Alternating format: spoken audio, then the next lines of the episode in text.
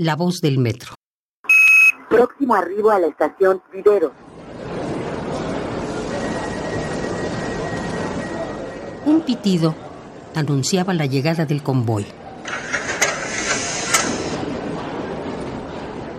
El metro se acerca, se detiene, la gente se pone a los costados de las puertas de cada vagón, casi siempre viendo hacia abajo, para intentar entrar de manera rápida antes de que acaben de salir los usuarios. Un silbido aparentemente menos fuerte avisa que se van a cerrar las puertas. Es por eso que las personas se apresuran a meterse a los convoyes. El metro se arranca. Permita el libre cierre de puertas.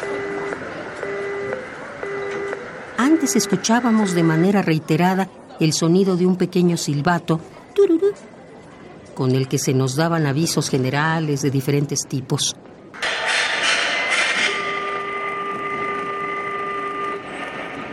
¿Qué secretos guarda el metro? ¿O qué secretos guardan las personas que lo habitan? ¿Qué secretos guardan sus usuarios?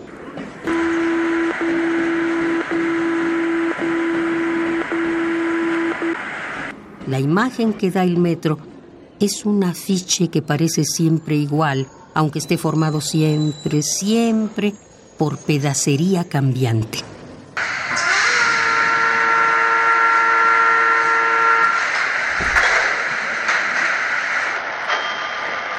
Cuando el usuario entra a un vagón, lo convierte inmediatamente en su metro.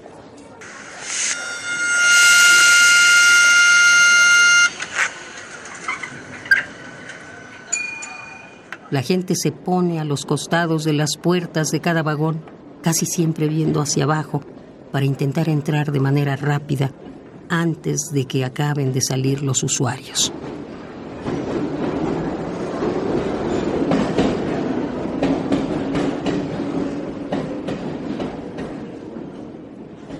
La voz del metro.